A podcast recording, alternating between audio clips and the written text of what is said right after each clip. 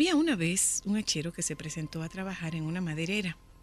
El sueldo era bueno y las condiciones de trabajo mejores aún, así que el hachero se decidió a hacer un buen papel. El primer día se presentó al capataz, quien le dio un hacha y le designó una zona. El hombre entusiasmado salió al bosque a talar. En un solo día cortó 18 árboles.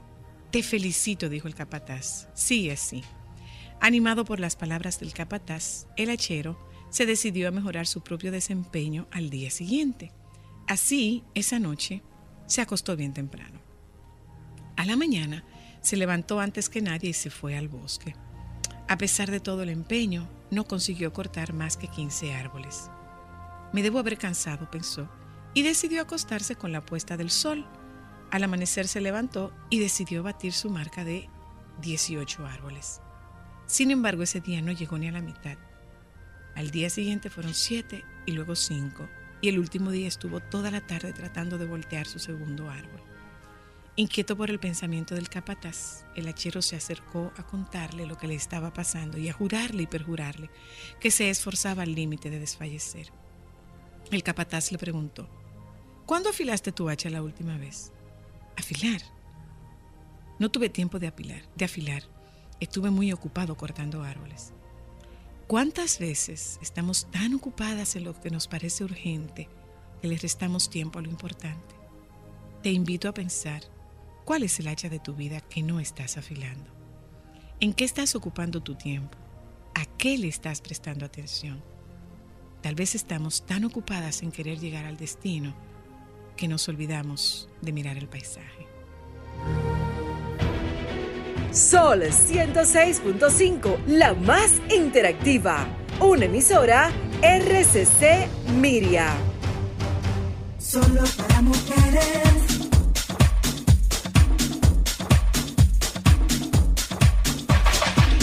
¿Tienes pruebas de laboratorio pendiente? Realízatelas con agilidad, comodidad, trato personalizado y precisión en Analiza Laboratorio Clínico. Visítalos en Piantini, su sucursal 24 horas, Metroplaza, Arroyo Hondo, Ortega y Gasset, Independencia, Jaina y Los Alcarrizos. Aceptan más de 20 seguros médicos nacionales e internacionales. En Analiza Laboratorio Clínico te sirven con amor por tu salud.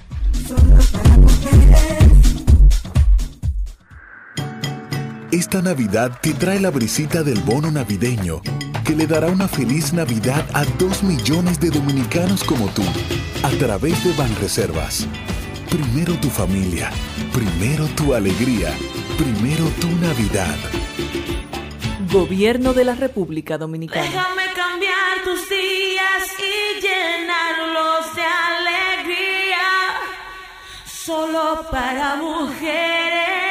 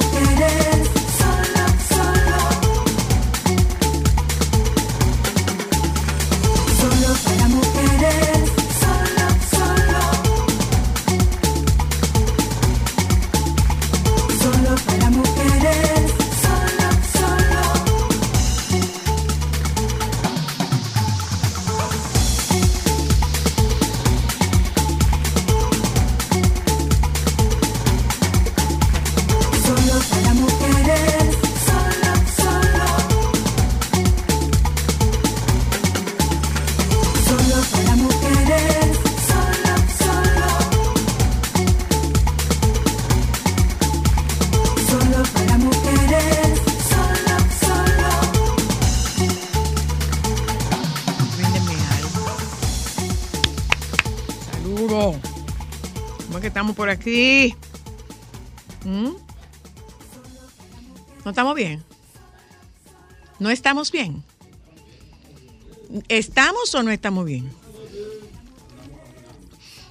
Y además estamos en el grupo RCC. ¿Tú quieres más de ahí? Si quiere más, de ahí, ¿eh? ¿Está fuerte?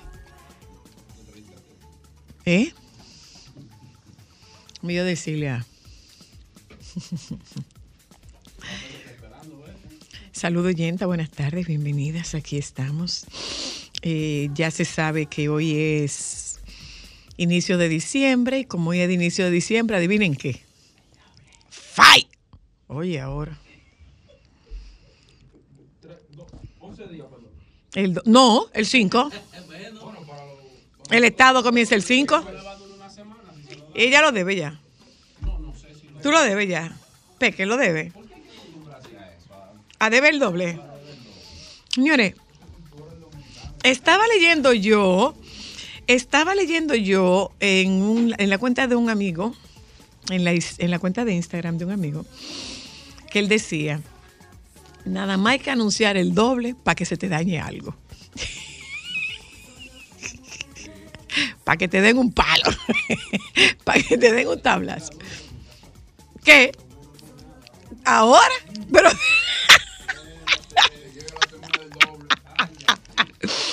Desde que llega la semana del doble, adivina qué.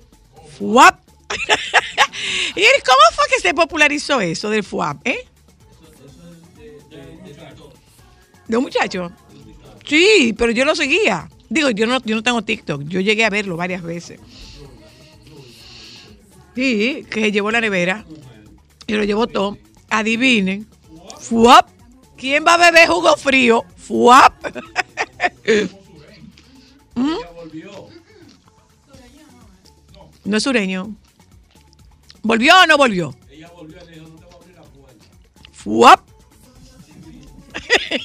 Hola. Buenas. corrijo y me disculpa. Dígamelo. No es desde que tú mencionas el doble, es desde que hay un dinerito extra de lo que sea. Aparece inmediatamente en que llevártelo. ¿Verdad? Es verdad. Eh, o sea, es que aquí lo han dicho los visitantes, los eh, facilitadores de, de finanzas. Han dicho muchas veces que el dinero, al dinero hay que ponerle nombre. Porque, si usted- sí, claro, si tú no le pones nombre, adivina qué. Eso se va. Eso se va. Ustedes podrían comenzar a contarnos un poco de qué planes tienen ustedes con el doble, al que le quede, al que le quede doble. Porque acaba de llamar una y dijo que, que no es con el doble, es cualquier dinero extra que tú tienes. Es que yo creo que el doble ya no debe, deberían cambiar el nombre a esta altura de la vida. No, no se llama doble, no se llama doble, es sueldo 13. Sueldo 13, que eso se llama. No, sueldo 13 se llama. Se llama sueldo 13, sí señor. Bueno, el caso es que ese dinero encuentra uso. ¿Tú sabes cómo debería llamarse? Coge su camino. Lo que sobre. No. Así es que debería llamarse. No, coge su camino. Mi amor, porque no te- hace tú tener ese dinerito disponible, se le daña una pieza al carro, hay que arreglar la lavadora, eh, hay que comprar un aire porque eh, eh, la luz lo dañó y no sirve la tarjeta, no hay forma de adivina por arreglarlo. qué, adivina por qué ¿Eh o tú no tienes, es? adivina por qué tú tienes que arreglar la lavadora. Porque no le da mantenimiento. Sí, porque no le da mantenimiento. Si le diera mantenimiento no fuera así. ¿Mm? Pasa, pasa. Entonces Bueno. es lo que quede. Así Vamos. debería llamarse. Eh, vamos a darle la bienvenida a ustedes y comentarles que esta tarde nosotros tenemos un programa de música alternativa. Y este aguacero, adivinen, ¡fuap! lluvia. A mí me gusta, ¿eh? El, el- Yo siento que las nubes están como en, en venganza. Los no me dan en venganza. venganza porque no dura media hora y tú vuelves, cónchale, como que eran tres días. Bueno, vamos vamos a darle la bienvenida a nuestro programa. Ya les dije, eh, señores, hay un tema ahí ¿eh? con, con... Hay un tema ahí en España complicado, ¿Con qué? ¿Qué pasó ahora? con atentados a través de cartas. ¿De cartas? O sea, como dispositivo con- explosivo. ¿Qué? ¿Y cuándo? La embajada americana en Madrid. Ay. Sí. Y España lo tiene bastante complicado. ¿eh? Está- España lo tiene bastante difícil. O sea, eh, y eso vamos a calcularlo para nosotros. Eh, mire, comience a hacer como todos sus ajustes, si usted tiene su actividad de Navidad, porque definitivamente sí, nos, o sea, nosotros, muchos de nosotros esperamos con, con ansias la llegada de este día para que, o no de este día, de esta temporada, para que podamos reunirnos con la familia y podamos disfrutar con la familia. Entonces, hay que tener, hay que tener, eh, eh, hay que tener un plan. ¿Y cuál es ese plan? Bueno, vamos a ver. eh, como no- nosotros, a nosotros cómo nos ha funcionado. Como nosotros somos tantos, lo que hacemos es un, Un, un regalo, angelito. Un angelito. Un angelito y a cada quien le toca un regalo. Porque imagínese usted, si no fuera así, eh, ¿cuántos sobrinos son? Son 12 sobrinos, más, No, no, mal 12 no, son 16 sobrinos. Es- ajá. Son 16 sobrinos, dos nietos, los hermanos, o sea, yo, y, y- y- entonces, no, pues, ahí tú necesitas dos dobles sueldos. Entonces, otra cosa, eh, a usted, eh, a usted le toca, eh, a usted le toca, bueno, si va a hacer cena, bueno, pues mire, hágase un menú y puede ser que cada quien lleve algo, pero definitivamente eh, esta va a ser una Navidad complicada en el sentido de que las cosas están, muy caras y las cosas no solamente están caras en nuestro país, las cosas están caras también fuera de nuestro país y muchas de las cosas que nosotros compramos eh, vienen de fuera, entonces va a seguir, va a seguir siendo caro, va a seguir siendo caro. Bueno, la, la temperatura igual, pero si usted puede poner un abaniquito en lugar de un aire acondicionado, póngase un abaniquito. No, yo estoy acostumbrado a dormir con aire. Bueno, pues entonces pague la luz al Ay, ese que le abaniquito toca. que nosotros tenemos resuelve de lo más bien, mi amor.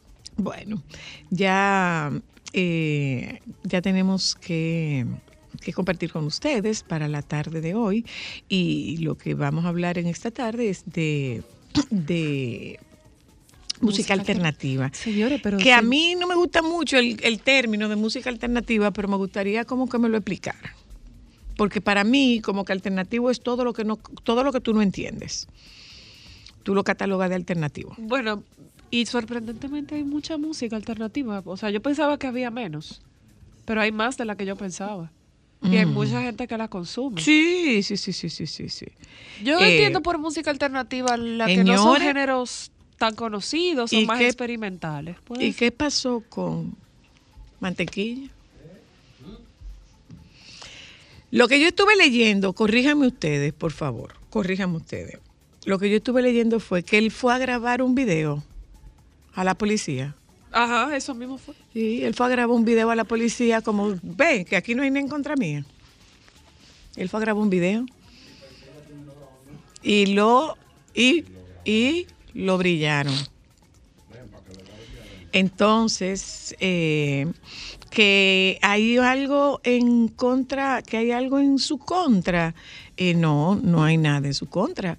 Y que el gobierno debió haberle, y que el presidente o el gobierno debía responderle porque no dijeron nada, eso no es verdad. Eso no es verdad.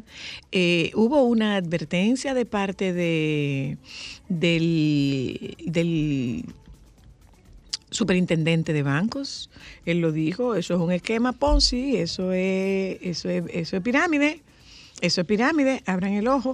Entonces, que si él está preso no puede pagar. Lo que me queda, lo que no me queda muy claro es, lo que no me queda muy claro que me gustaría hasta preguntárselo Mira, es. Ven, dame un. No, de lejos no, mi amor.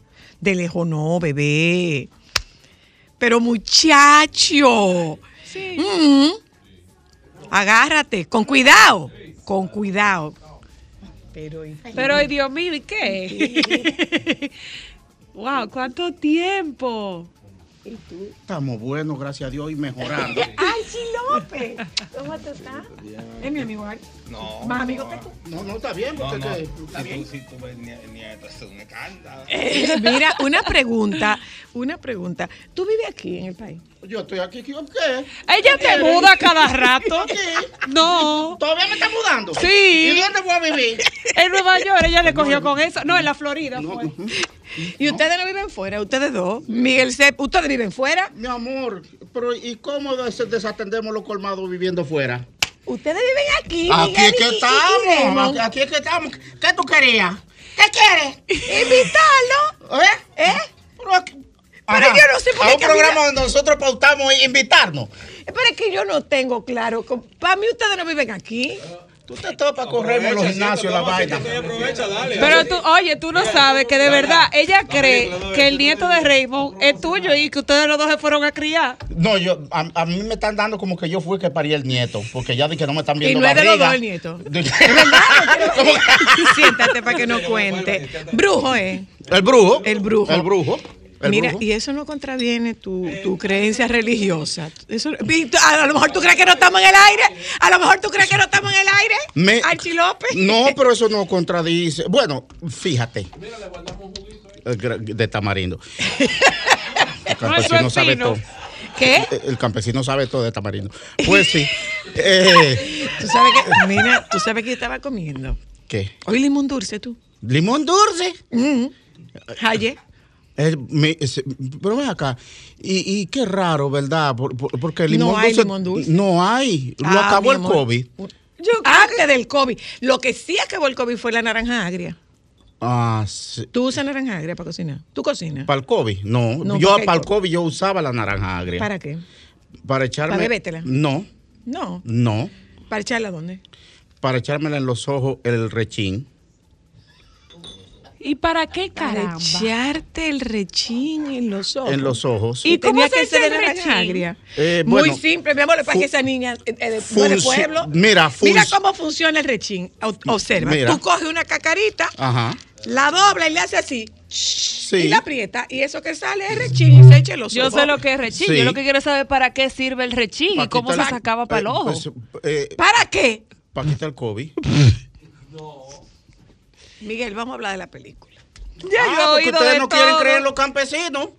O sea, el COVID se cura con el rechín de naranja Con el agria. rechín de, de naranja agria. No, Se pero qué buena yo está yo se lo quité a la mayoría de mi familia. Con el rechín de naranja Con el agria. rechín de naranja agria. Porque el rechín tiene un, un, eh, concentrado de vitamina eh, C que te matan el, el- el virus y a los 15 minutos tú no tienes nada. Pero eso son, pero, pero vayan al médico, porque los, los médicos están entubando. En pues. los ojos. En los ojos. En los ojos. Pero tú pelabas la china y cuando y, y- y tú estás ciega. Pero, pero nunca me lo usé, lo usé para Pero te para cayó y cuando uno la. Pero el- tú hay que pelar una china. No ha, no hecho esto. Ay. Y está vivo y, y- y- y viendo.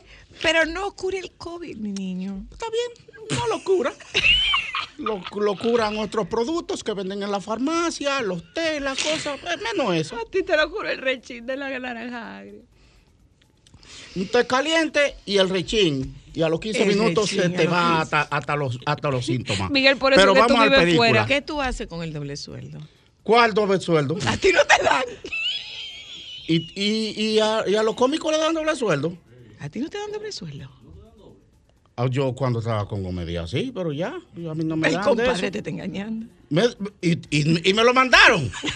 me lo mandaron con él. Ah, no, vamos, a de- vamos a dejar esto para ir a buscar mi cuarto. Mira, Miguel. Cepede, cuéntanos del brujo. ¿Esto qué es? El Brujo es una película Estamos perdiendo dinero nosotros, ¿Dónde? Archie, con ese, con esa figura, con el, con el nieto. Estamos, están perdiendo un dinero. Eso te voy a enseñar, mi amor. Sí. Mi nieto, yo te voy a enseñar mi nieto. Sigue hablando y enseñarte. No, pero ese, ya ese muchacho está es rico de por ahí, que No. ve cogiendo fiado. La. El, sí.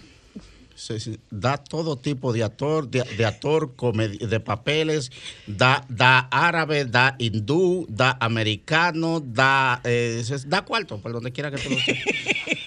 Eh, Mira, cuéntanos. El. Brujo es una película donde yo creo que los religiosos no se deben eh, apresurar. Porque sí es bien, es cierto que tiene el nombre de el brujo, el brujo, pero ese es el enganche. Ustedes saben que nosotros tenemos una fe en Dios, en Jesucristo. Y ustedes dirán, pero ¿y cómo el brujo? Promocionando el brujo. De eso se Bueno. trata.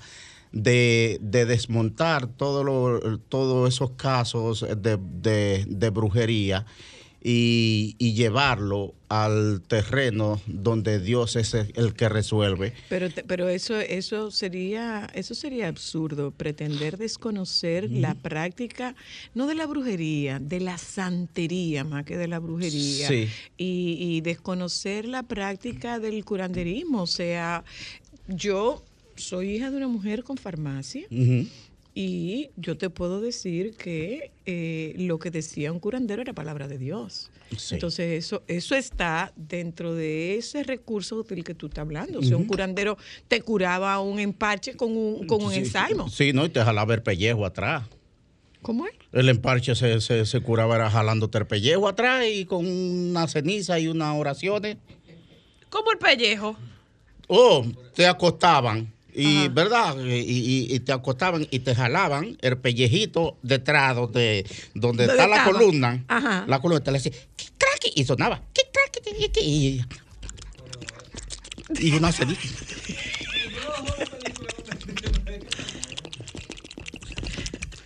Y eso es nuestro. Eso es nuestro. Y te quitaba. te Cuéntanos de qué va el, el brujo. Et- ¿Esta, esta es de ustedes o es de Archie? ¿Esta producción es de ustedes o es de Archie? Es de Archie. Eh, Vamos a O ver sea, si que pague Archie. Eso no, eso- mira, Archie, ahí ese es el director, de, paga. el productor de la Cuéntanos, vaina. cuéntanos, ¿quiénes Y, están? eh, y tenemos, tenemos un tremendo elenco. Tenemos a Hochi haciendo a Dios, porque necesitábamos una persona, un viejito que sepa, que tuviera casi la misma edad de, de Dios, y hallamos a Hochi.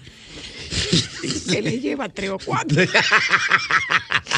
que le lleva tres o cuatro. Tenemos a Wadi Jaques, Ay. que es el, el- el quien hace al brujo, que es tremendo. maravilloso. Sí, sí.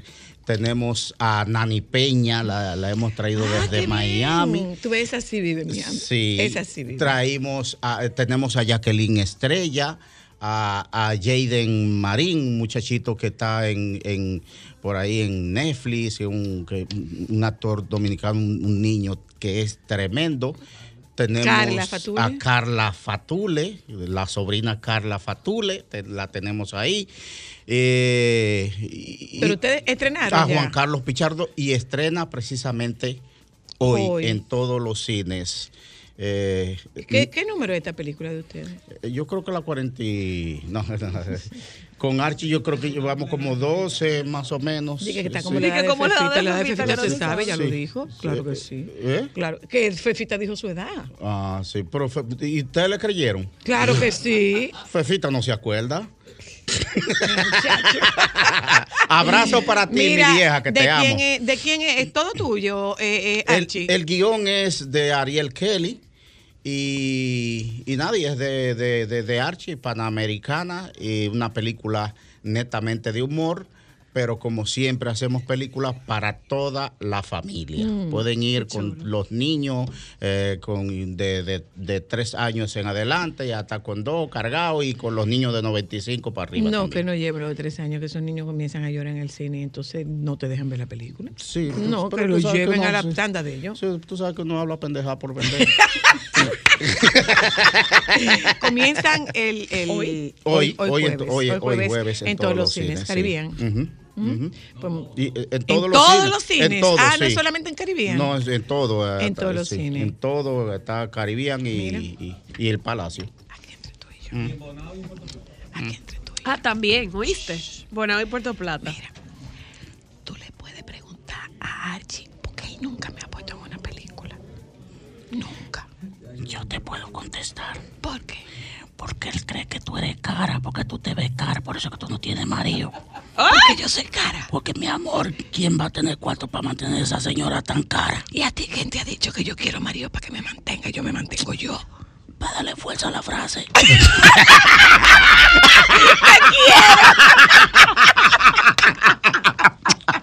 Ya ustedes saben, El Brujo en todos los cines, una película de Archie López. ¿eh? Gracias Archie, gracias Miguel. Nos juntamos con ustedes en un momentico, nos vamos a publicidad, ya volvemos. Divina. Guap. Se ve todo como un espíritu como navideño, hoy como que zapa pa para pa para pira ira.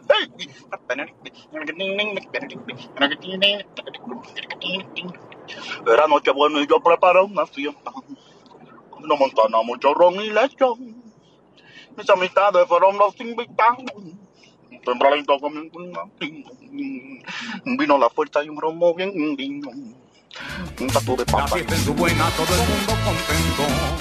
Bebiendo, gozando y cantando villancicos. El compadre Pepe bailando con Celina. Papito con Nuris, Nancy bailó con Divina. Recuerdo mi gente lo mucho que gozamos. Hasta que escuchamos a mi amiguito Nacho. Que estaba impaciente sentado en un banquito. Gritando, señor, el vecino está borracho. Estás escuchando Solo para Mujeres.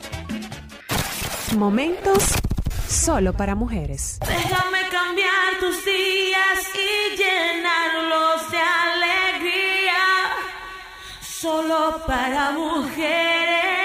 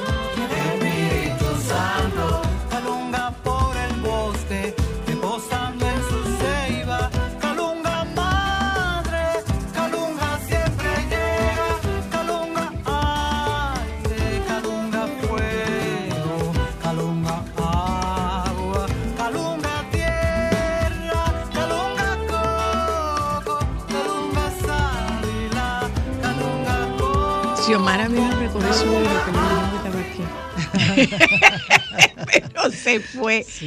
no es yo- tuyo yo muchacho. escuché, no es tuyo ese muchacho. ese es hijo tuyo. es hijo bueno, es un hijo musical Sí, que sí, me ha dado la vida, el cual yo escuché, conocí e inmediatamente por esa identificación lo invité a, a mi último espectáculo el año de, el año pasado fue, creo que, que fue en octubre de este mismo año. O sea que ahí lo conocí. En octubre de este año, no del año pasado. Si fue en octubre de este año. En marzo, en marzo de este año.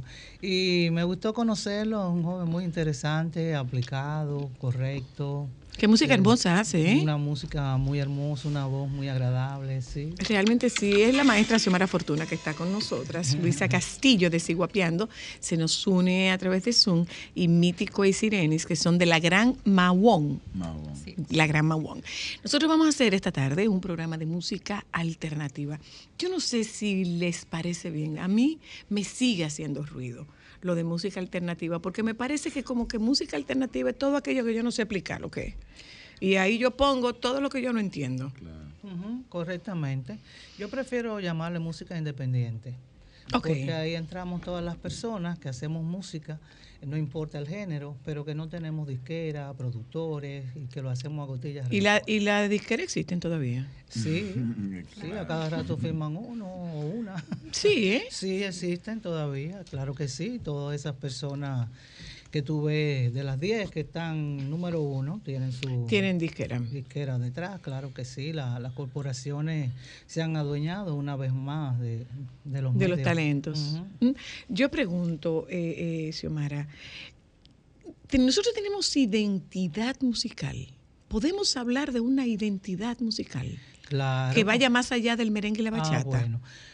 En ese sentido, sí tenemos. Sí. No es tan, tan puesta, tan vista, tan escuchada, expuesta, por la misma razón que yo te decía. Por ejemplo, la música que yo hago, que es que parte de nuestra identidad, que tiene que ver con, con las herencias rítmicas que encontramos en las manifestaciones culturales dominicanas, que dígase de paso, que tienen que ver y están relacionadas con las religiones afrodescendientes que se practican aquí en nuestro país y que por eso mucha gente eh, rechaza porque viene de, directamente nos viene de África. Pero trabajando esos ritmos eso es nuestra identidad. De hecho como yo viajo mucho y cuando yo toco en otros países, cuando de dónde tú eres, y esa música tan interesante, tan chula que tú haces, de yo soy dominicana, eh, la gente dice, y allá existen esos ritmos, y allá se hace ese tipo de música, no tenía conocimiento. Pero sí impacta mucho porque solamente nosotros exportamos eh, a nivel, digamos, comercial y, y de vitrina lo que es la bachata y, y el merengue. Y la bachata ya tú sabes que Pero es un esta o la para- otra bachata. Ya tú sabes que eso es un historial también para que la bachata fuera reconocida. Exacto.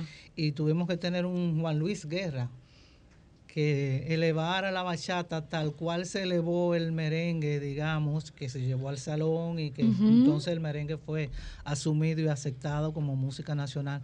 Eh, la bachata tuvo que pasar por Juan Luis, tener esa transformación, o sea, enriquecer lo que son las armonías y quitarle el grajo.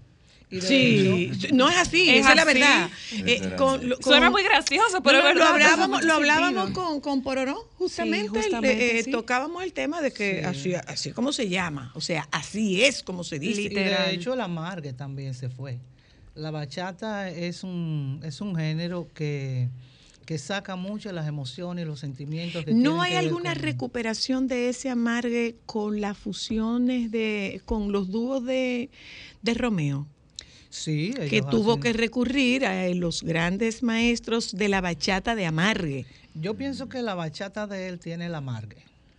Y él evoluciona la bachata incluyéndole unos colores y una instrumentación un poquito más eh, en, en otras esferas de, de- que lo saca de, de las esferas, pero mantiene, mantiene. Para mí ellos mantienen bastante lo que, lo que es la bachata de amargue. Y ellos lo logran para, para mí. para Pero, pero lo logra él o, o- o- Lo logra él. asciende cuando trae a estos, a estos maestros con, Con aventura. aventura. Sí, porque yo creo que hay una diferencia entre el Romeo de aventura y este Romeo. se, se pueden integrar cuando gusten. ¿eh?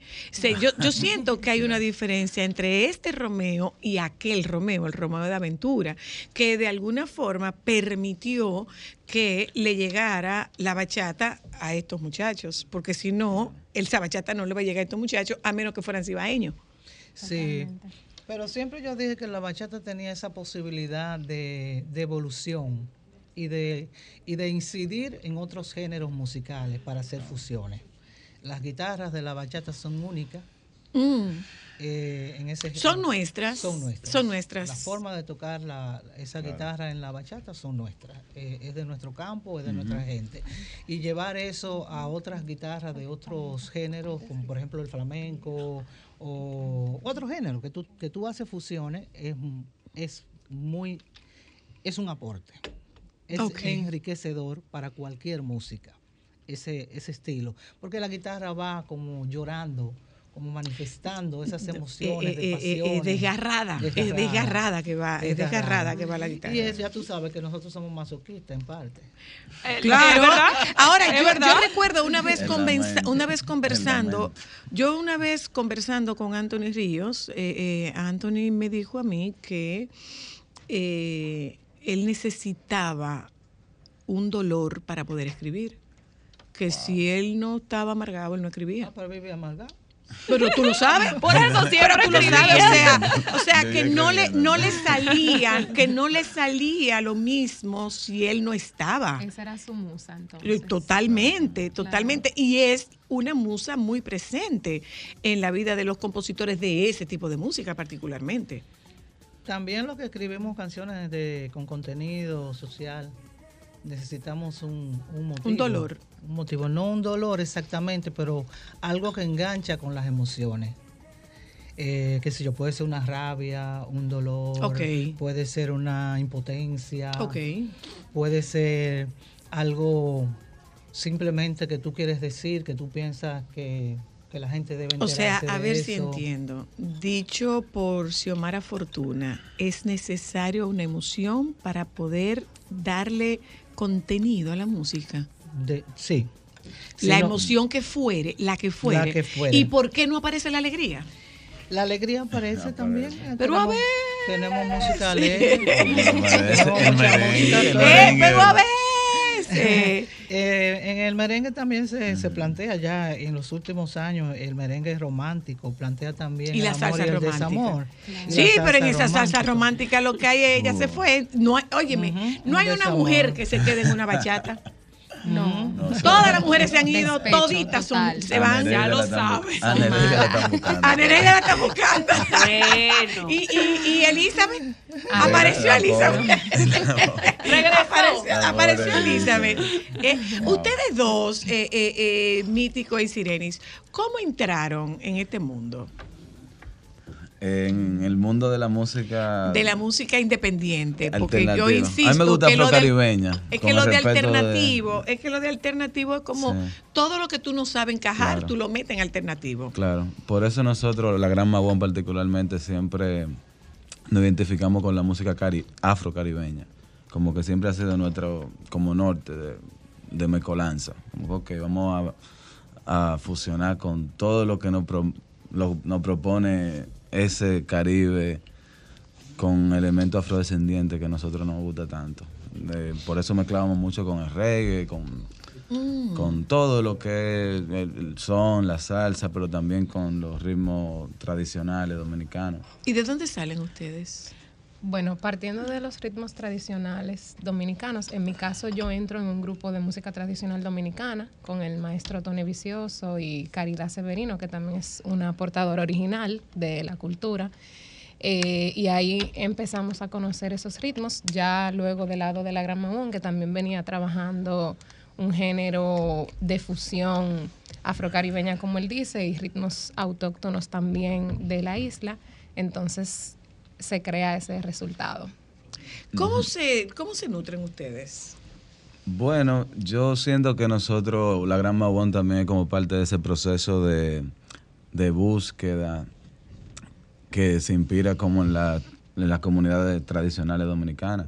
Un proceso que viene de mucho más para atrás, una oportunidad increíble de compartir asiento con una de nuestras inspiraciones, Xiomara y toda esa, esa generación como Luis Díaz, eh, Tony Vicioso y todas esas personas que están que estuvieron también conectados con la tradicionalidad, la música tradicional y como quisieron de que se le ocurrió esa idea de fusionarlo con música contemporánea de su época con esos colores. Lo mismo que está haciendo Romeo de alguna manera, con esa bachata tradicional y fusionándola con flamenco. Eh, ya se veía es- de- desde mucho antes, se están haciendo fusiones muy interesantes con, que sí, con Congo y, y blues. Se ha hecho de... Se ha hecho Eso de es lo todo. chulo de la música. Y yo me hago Sí. una pregunta. ¿Ustedes oyen de todo? Nosotros. Sí, te pregunto, porque regularmente, y por lo menos a mí me pasa en mi proceso creativo, pues yo soy eh, diseñadora y planificadora de eventos. Hay veces que se me ensucian los ojos cuando estoy en mi proceso creativo y siempre le- me he preguntado si le pasa a otras personas, si ven de todo, si oyen de todo y si eso que quizás no va con la corriente de lo que uno quiere pudiera impactar y ensuciar un poco tu visión. Lo primero que habría que preguntarse es qué es un proceso creativo y trasladar el proceso creativo de, al que tú te refieres a este mundo de la música. Claro. ¿Cómo es? ¿Es un boceto? ¿Es una maqueta? ¿Es una idea? ¿Cómo es el proceso creativo? Yo creo que cada, creador en el área de la música se conecta como aprendió a conectarse mejor. Es algo casi como técnico. El que aprendió cómo a comunicarse con la guitarra, bien lo, lo hace con la guitarra, que en mi caso. El, el piano puede ser cantando, caminando. Tite Curé escribía tocando la clave. Y yo creo que ese proceso depende de mucho de, de qué herramienta técnica tú tengas, te sientas más cómodo para expresar esas emociones que, que te llegan. Y en cuanto así, o- oímos de todo, yo creo que sí, que yo oigo de todo, de, todo. A mí yo no veo la música de esa manera como moral, de que, que si esto está bien o esto está mal, ni nada de eso. Yo veo, lo, yo oigo lo que me gusta. Y sí, de todo. ¿Y la tecnología para ustedes? Yo siento que... el- ¿Amigo o enemigo? Porque hay gente que dice que Yo creo son que amigo. Yo creo que Amigo, muy amigo, amigo. porque yo siento que hay que adaptarse a los tiempos. Entonces, eh, verlo de esa perspectiva como un recurso que puede aportar mucho y una herramienta que puede de alguna manera exportar lo que hacemos a otros lugares, yo creo que es Pero un como un recurso, no como el recurso. No, como un recurso. Como un Ujú, Totalmente. ¿Cu- ¿Cuáles son esos recursos de los procesos creativos de ustedes? Por ejemplo. Bueno, me imagino que sería como nuestra exposición ya a la hora de, de presentarnos, ¿no? Nosotros incluimos muchos tambores, incluimos eh, una base de guitarras, bajo, batería.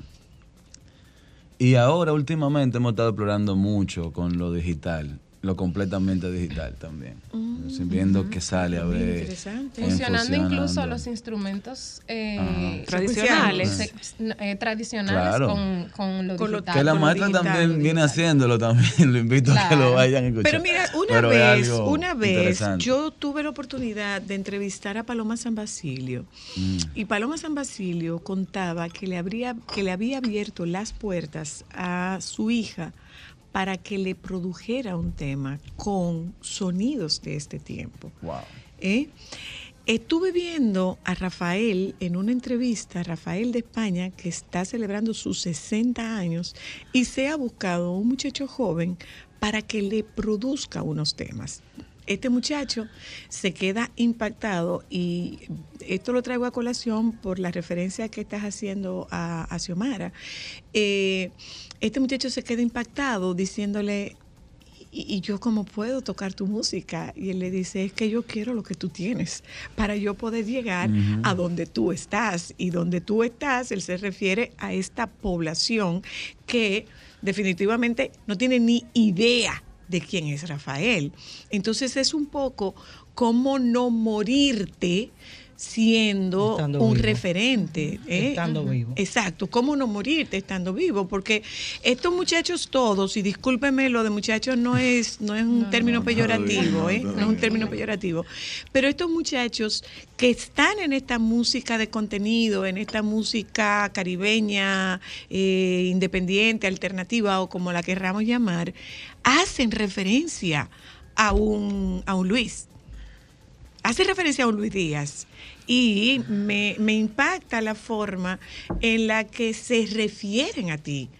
Eh, yo recuerdo haber visto una vez un premio Lo Nuestro, uno de esos premios, creo que era un premio Lo Nuestro, y yo escuchaba a Juanes referirse a Juan Luis, estaban entrevistándolo juntos y Juanes pidió permiso, maestro, permiso, antes de hablar. O sea, eh, eh, es un reconocimiento al La trayectoria. seniority, la trayectoria que tiene un Juan Luis. Y es lo que estoy viendo con estos chicos del Bueno, reconocimiento a la trayectoria eh, y a la maestría de Xiomara. Y era lo mismo que decía Claro. Pororó refiriéndose a Xiomara. O sea, eh, obviamente dentro de tu mundo, nosotros no conocemos cuál es la re- la- tu relación con, con esa generación, pero sí sabemos por lo que ellos evidencian del impacto que tú has tenido en, en- en abrir ese campo de la música que ellos están yo, haciendo. yo tengo una relación muy estrecha con las nuevas generaciones, porque la música mía,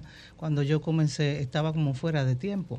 O sea, yo me adelanté a los tiempos. Honestamente, yo creo que sigue ¿Quién siendo fuera de tiempo porque es ¿Y maravillosa. Duluc? Dulu está ahí también. Pero está aquí o está afuera. Está aquí. Porque Duluc, tu- Duluc tuvo un tiempo en Japón, ¿verdad? Dulu, sí. Duluc tuvo un tiempo en Japón. ¿Y David? Él se casó con una japonesa y vivió unos años por allá, se divorciaron y vino para acá otra Ok. vez. David está dirigiendo un puesto ahí en cultura, escuelas libres y haciendo un gran trabajo, increíble, maravilloso. Y está rescatando su, su propuesta musical desde Maracandé. Tú sabes que cuando él pasó a ser percusionista de Juan Luis Guerra, pues él, bueno, de- dejó de lado su, su propuesta, su, su carrera personal. Pero quería decir que la, la música cada cierto tiempo cambia de colores. Los colores lo van marcando eh, gente innovadora, eh, los equipos que se van fabricando. ¿Qué son los colores en la música? Los colores son, por ejemplo, eh, en teclados. Cada, cada cierto tiempo van cambiando como los, los colores que te van presentando los teclados y se le van añadiendo eh, sonidos Ok. diferentes. Ujú. Entonces, eh, qué sé yo, eh, en los años 70 o 60 escuchamos a Aretha, Flan- a Aretha Franklin y, y el teclado o el piano iba tin, tun, tin, cu, tin, cu, tun, tin, cun, kin, cun, kin, con ese tin, cun, kin, cu, tin, cu, tun, tin. Pero luego después en los 80 vemos como eso cambia hace, y puede hacer eh, muy... Ok. Pero vemos entonces que en los 90 eso lo cambiamos y entonces lo, lo llevamos a cha con cha, cha con ca, ca. Es la forma en que se toca el teclado, pero también los O sonidos. sea, los colores están, porque, porque es, un, es un término que se utiliza con frecuencia, pero yo no creo que sepamos cómo lo estamos utilizando. Están relacionados con teclados. Con teclado y también con el instrumento. Ok, que- que pero cada- fundamentalmente con teclado. No, no, con el instrumento. Con sí. cualquier, instrumento. Con cualquier- Por ejemplo, un bajista. Ok. Un bajista tiene su bajo y tú le dices, tócame a los yacos. Yaco te toca el bajo agudo. Ok. Pero para eso él se manda a hacer un bajo.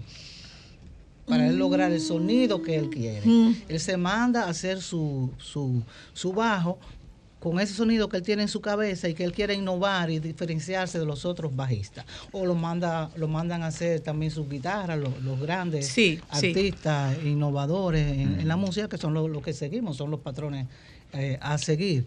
Entonces, eso, eso van cambiando como los colores y así tú, tú, el bajista del merengue, por ejemplo, el merengue, tum, tum, tum, tum, tum, tum, tum, tum, tum, tum. viene alguien como los Rosarios, que tiene un bajista excepcional y cambia ese patrón y empieza, eso es que él escuchó de otra música y pasó otros patrones de otra música manteniendo como el, el, el hook del merengue, pero va haciéndole ciertas variaciones para enriquecerlo y para darle otro flow y tener su propio sello, como tienen los Rosarios. Esta música que nosotros vivimos ahora, que es esa música congo, que es esta música de ustedes, que es esta música de Pororo, es una música que tiene mayor fuerza en percusión.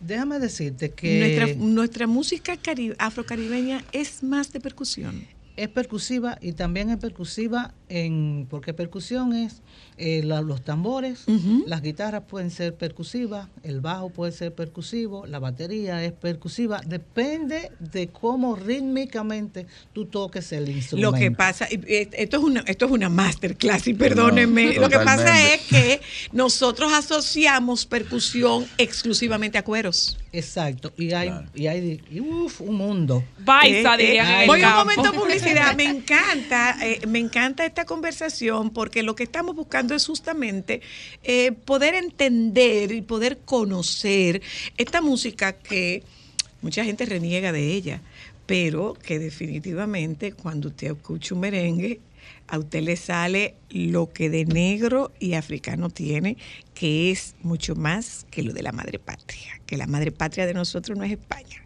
que la madre patria de nosotros es la otra. Tenemos una abuela y un abuelo.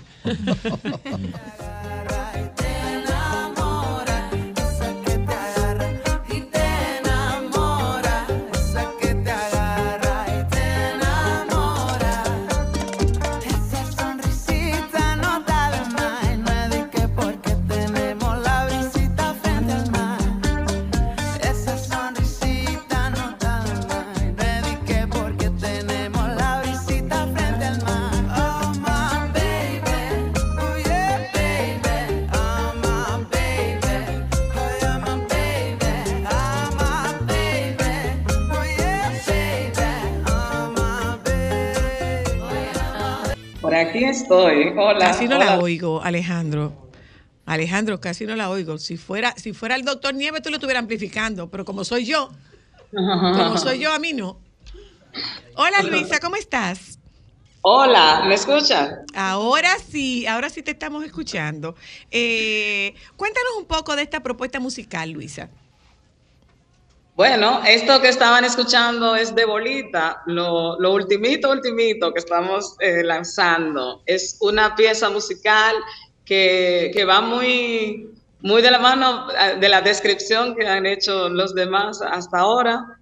Eh, saludos, Gran Mahón, saludos, Xiomara, un placer compartir con ustedes el espacio también. Nada, el producto de muchas cosas, de muchas vivencias, de muchas, de escuchar muchos estilos distintos y sobre todo eh, en los textos, sobre todo hablar de, de algo que sí, que es doloroso, pero que como buenos dominicanos lo resolvemos bailándolo y hasta abajo, ¿no? Anda, qué bonito. Mira, tú sabes que no nos habíamos detenido en el tema de los textos. Parece que para ti es muy importante porque lo resaltas.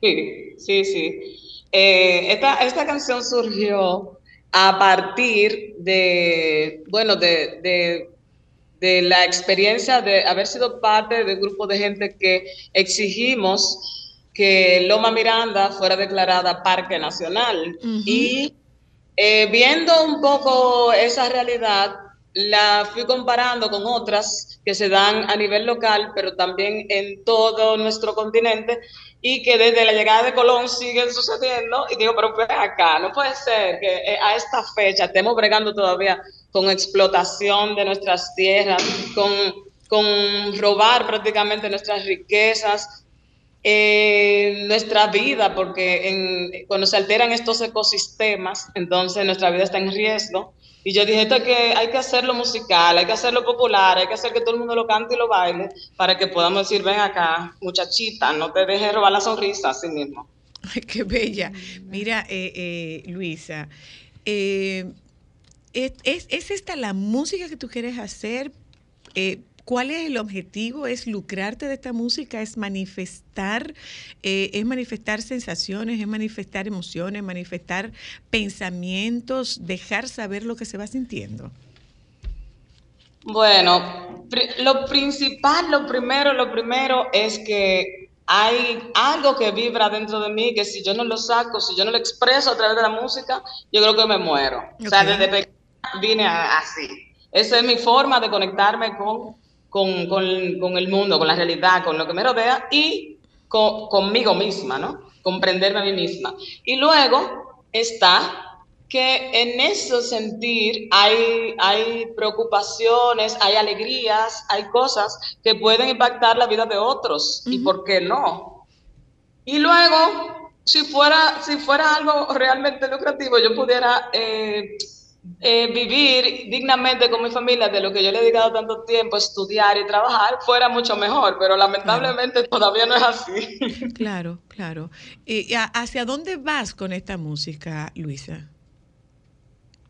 Bueno, eh, ¿hacia dónde? Hacia esto, ¿no? Hacia agrandar esa expresión para lograr esas tres cosas, impactar la vida de otros, la forma de pensar, de sentir de otros, sanarme yo y, y autorregularme yo y eso, ojalá y eso pueda, pueda ser así siempre. O sea, como un elemento de autorregulación.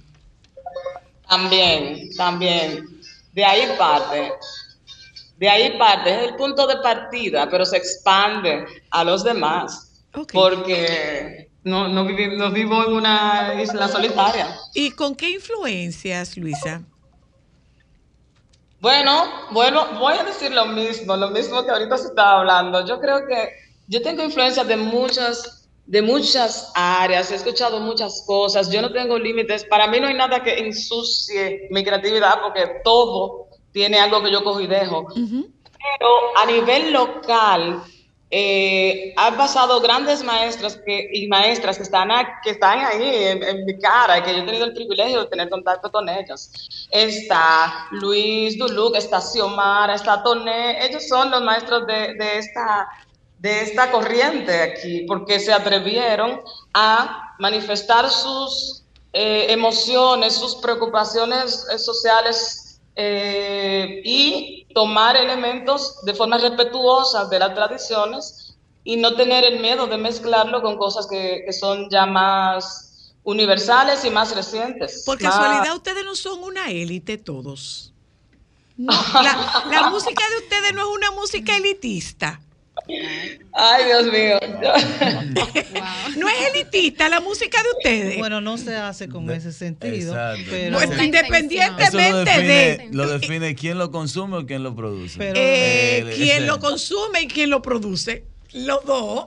O sea, no es elitista la música de ustedes porque hay como que tener, como hay hay que tener como un estatus superior para oír la música de ustedes. No. No, no hay que tener un estatus superior, pero sí hay que tener como una sensibilidad y una apertura hacia la diversidad. Pues entonces eso lo convierte en no elitista. rechazo, lo que le convierte Yo no creo que en es elitista, yo diría que es Pero mira, no me No, exacto. Yo creo que es un mercado un poquito selectivo.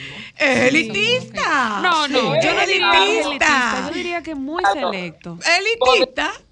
podría verse elitista porque hay, ah, hemos tenido nosotros el privilegio de acceder a algunas, alguna, algún tipo más de información de alguna forma y podría ser- verse elitista por la forma en que hemos procesado estas realidades que hemos apreciado. Sin embargo, no es un propósito y no es de celebrar. Sería lamentable pensar que esto es elitista. Esto debería ser del... de- o sea, partimos del sentir popular, del, de, del- de- mi inspiración yo la cojo en un colmado, en un bate, en la esquina, al lado, o sea, no. No, que- no, yo no quiero que sea ofensiva. Yo No, nada no, más hago una pregunta. Y yo creo- y yo ¿eh? creo- Nada más hago una pregunta, pero esto, esto Bueno. me da pie para una pregunta a, a Xiomara. Perdón que, que, que, que te interrumpí, Mítico. No, no, no, no. No, no, no, no, sí, sí, eso, sí. Yo decía como que incluso el resultado de hoy de que sea elitista o no, tiene mucho que ver con nuestra historia, de qué se ha vendido de nuestra historia, qué cosas se le ha mostrado a la gente como dominicano, como hablaron ahorita. Sí. Que si es eh, la identidad nacional, bachata y merengue, nada más. Cuando la música que se toca en todos los rincones nacionales, el palo, no es otra cosa. Totalmente. Eso es lo único que se toca a nivel tradicional en todos los recónditos de la nación. Entonces yo creo que también la historia Aquí se que toca le ha- palo en todo el país, en Xiomara. todo, no existe En un todo el lugar. país se Sí, es considerado por los sociólogos, antropólogos, estudiosos en sentido general y En la verdadera realidad como la música nacional.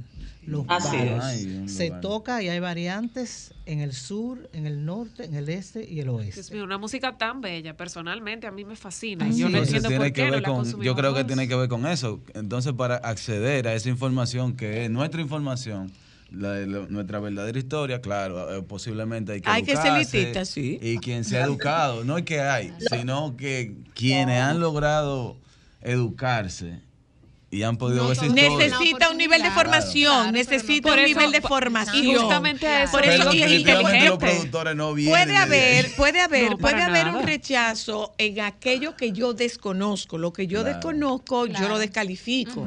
Lo que yo desconozco lo descalifico y se me, me resulta difícil darle una Y yo, oportunidad. y yo le agregaría a eso, señora Lulicio Mara, que tiene muchos años estudiando y recorriendo, pudiéramos decir que también el, el hecho de nosotros categorizar los palos como santería, como algo no bueno, como algo oscuro, quizás hace que las personas se alejen y rechacen más de lo que deberían Pero consumir la música. resulta que la mayoría de fiestas de palo, ¿tú sabes qué son? A santo. A santo, Es a deidades. Claro, La totalmente. fiestas de palo es a las Pero deidades. vamos al punto que, de- que decía Mítico, es un tema de no formarse, de no investigar y leer y estudiar para poder entender más. Dice nuestro productor, que yo sé que estaría loco porque ha sentado aquí, eh, es verdad, es elitista, pero no es porque es objeto de inversión, es elitista porque hay que formarse para ello. Y este programa que estamos haciendo esta tarde tiene la intención de educar y culturizar. Xiomara decía que ella no quería irse sin que tocáramos las diferencias entre folclore popular y tradición. Sí, mira, la, tradición la encontramos en las portadores y eh, los portadores y las portadoras de estas manifestaciones y la encontramos en los campos de nuestro país y están relacionadas justamente a los santos. es Exacto. una son manifestaciones de carácter religioso. Religioso. Cada uno de ellos son cultos a diferentes santos. Lo que pasa es que dentro de esas manifestaciones encontramos eh, expresiones artísticas, como es la percusión, como es los cantos, las danzas, la- la- la- el vestuario, incluso la alimentación. Ahí se conserva como todo lo que nosotros somos en el sentido de nuestras herencias africanas. Eso, ese lado. Esas son las manifestaciones originales, tradicionales, que se mantienen, que no cambian. Que si cambian es como, como la miel, muy leve. En los últimos, las últimas décadas ha ido variando y cambiando debido al bombardeo de la música urbana que se resetean entre ellas. Pero el folclore es una representación de esas manifestaciones culturales llevada para hacer show, llevada a la sala, llevada al teatro y Mm. puesta en escena Mm. desde la estética. Ok. Claro. Desde la estética para que tenga el carácter de arte. Que no sea funcional. Ay, porque para que cuando tenga lo el carácter de arte tiene que ser estético. ¿Sí? Sí. ¿Tiene que? No hay mucho arte, ¿no? Estético. No, No hay mucho arte así últimamente, no hay mucho Bueno, arte porque no, es, porque no es estético. Para que según definimos el arte. Bueno, la sí, sí, y la misma estética. No hay mucho- no hay mucho Para arte. que provoque una emoción en las personas sin que tenga conocimiento, de hecho, sobre las artes. La estética es que se encarga de eso, de que pueda transmitir, de que provoque una emoción en la persona que escucha, a la persona que ve. Exacto. Entonces, el folclore se encarga sí, de eso. sí. Y muchas veces el folclore decimos de que eso no es así, eso no se hace así. No, es que el folclore toma de ahí, igual que tomamos nosotros, para hacer su, su, su show.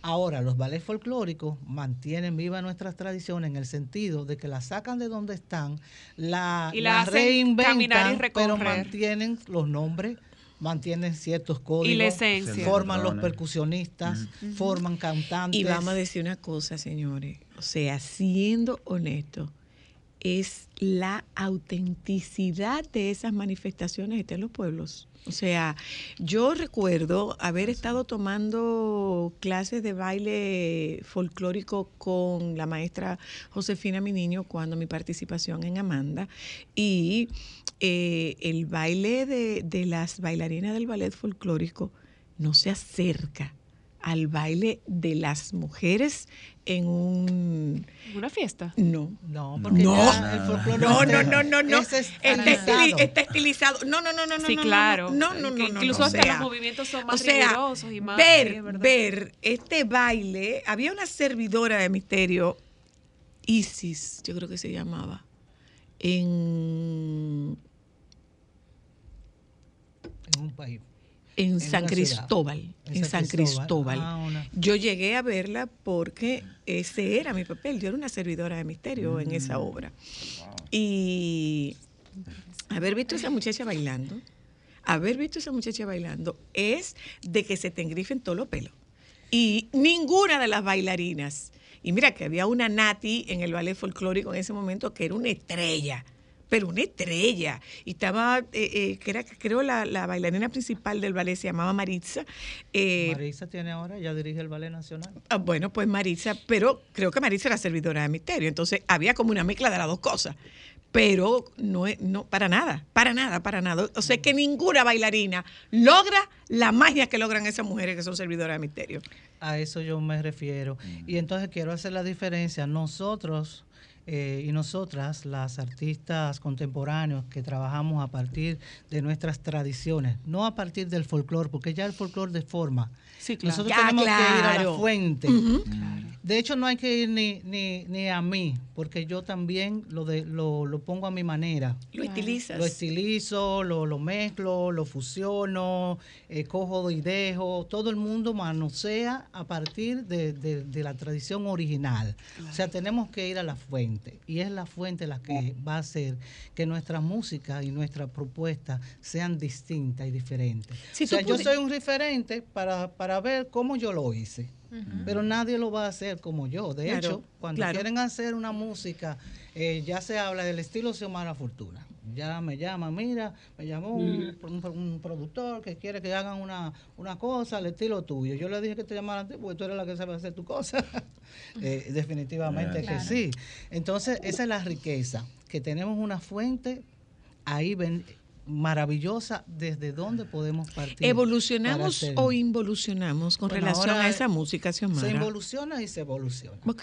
O sea, las dos cosas se van dando paralelamente y pienso y estoy muy contenta con lo que está pasando ahora, que si lo comparamos con lo que hicimos nosotros, pudiéramos llamar involución. Involución. Porque nosotros trabajamos a- a- como referente, tenemos el jazz.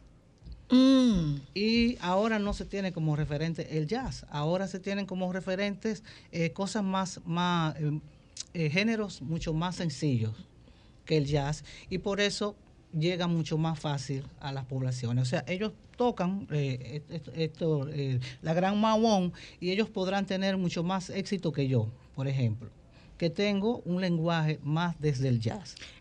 Entonces también están esas diferencias. Toné tiene un lenguaje de- totalmente jazzístico. Eh, Richie tiene un lenguaje mucho más popular. Sí. Eh, y así tú- Pororó Pero- tiene un lenguaje popular. Pero y- con la intención de, eh, voy- yo voy a publicidad un momento y, y- y ahí incorporo a Luisa, es la intención de llegarle a ese público con el deseo eh, y la intención racional de que ustedes consuman esto, que esto es también lo que nosotros somos. Es como, es como un poco por ahí. No, porque yo tengo ese, ese deseo también. Lo, lo que, lo que va, lo que te Lo va que a dictar es, tu experiencia en haciendo música. o sea, tus pero capacidades. cómo, pero cómo hacer la conexión con ellos para que ellos puedan consumirlo tiene que valerte de los te- tiene que valerte de los más jóvenes o los más jóvenes tienen que valerse de ti. De- ya, va- ya venimos ya venimos. Como deja muchachita solo para mujeres. ¿Qué le digo yo ella que ella está buscando en la percusión David Amengo Cuquín Curiel Moisés Silfa Edgar Molina. En los coros Laura Rivera Pavel Núñez Aniolora Rosy Díaz Ivette Hernández Rafa Rafa Payán. se desarrolló conmigo, él empezó a tocar No conmigo a los 13 importa, puede haber empezado, puede A haber empezado a 13 los 10, puede haber empezado a los 10, pero eso es piedra para los más chiquitos, ¿sí, Omar? Pero, ajá, que esa bichosa, esa bichosa, ¿eh? ¿eh?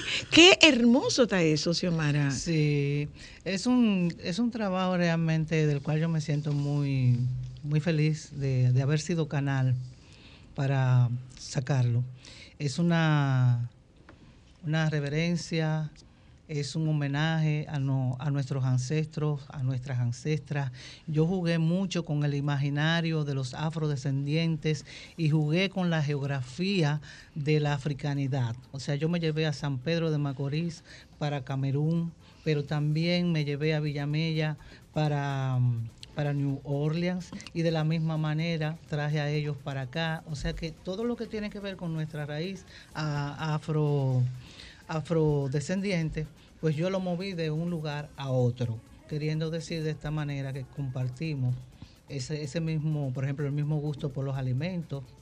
Eh, Villamella es una zona donde ahí no- la clase no, no había, todo el mundo tenía que ir a Villamella a comer ese chicharroncito Sí, allá claro. y, to- y todo ese tipo de cosas que se hacen en Villamella, de tradicionales y que las mantienen vivas todavía. Ya hay una, una ¿cómo se llama? Una cultura de la alimentación muy específica. Y muy buena que de allá de, de Villamella.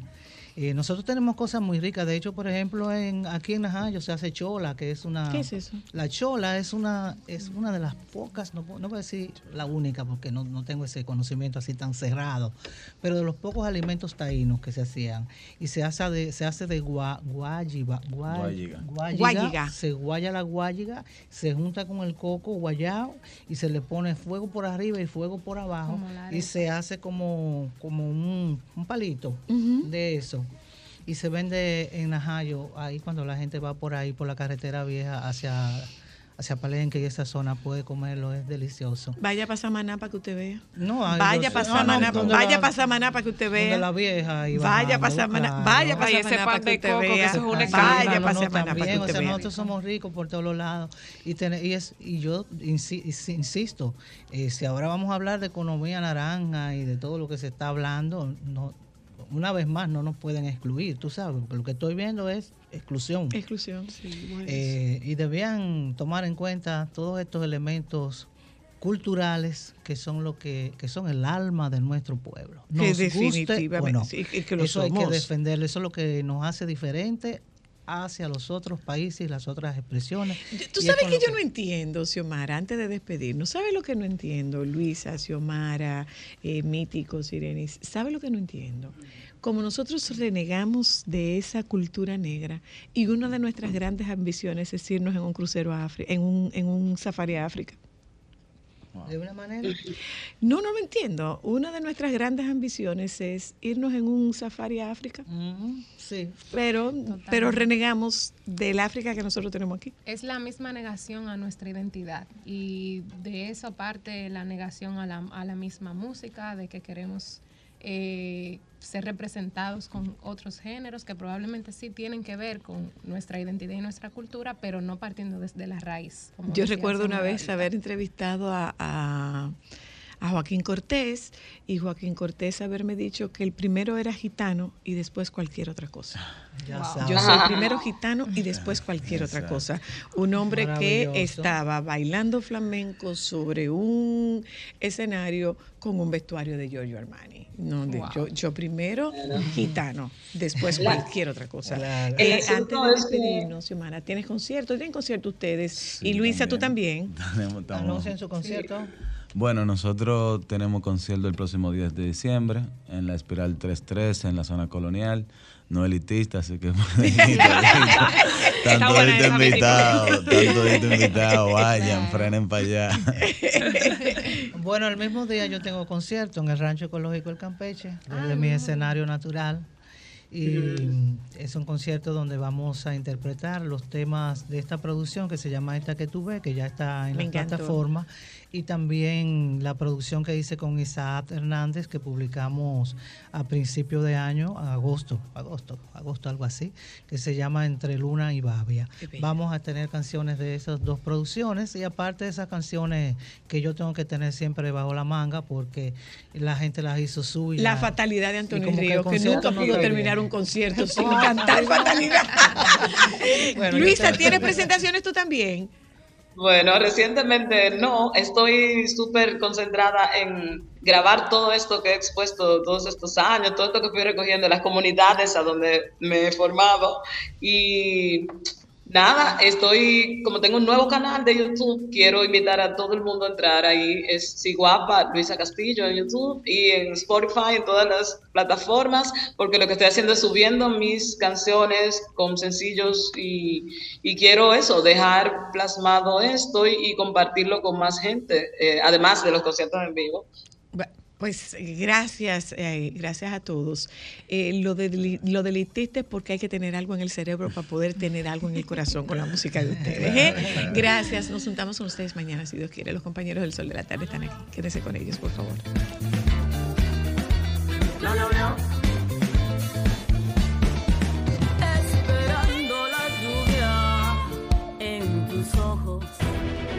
Sol 106.5, la más interactiva. Una emisora RCC Miria.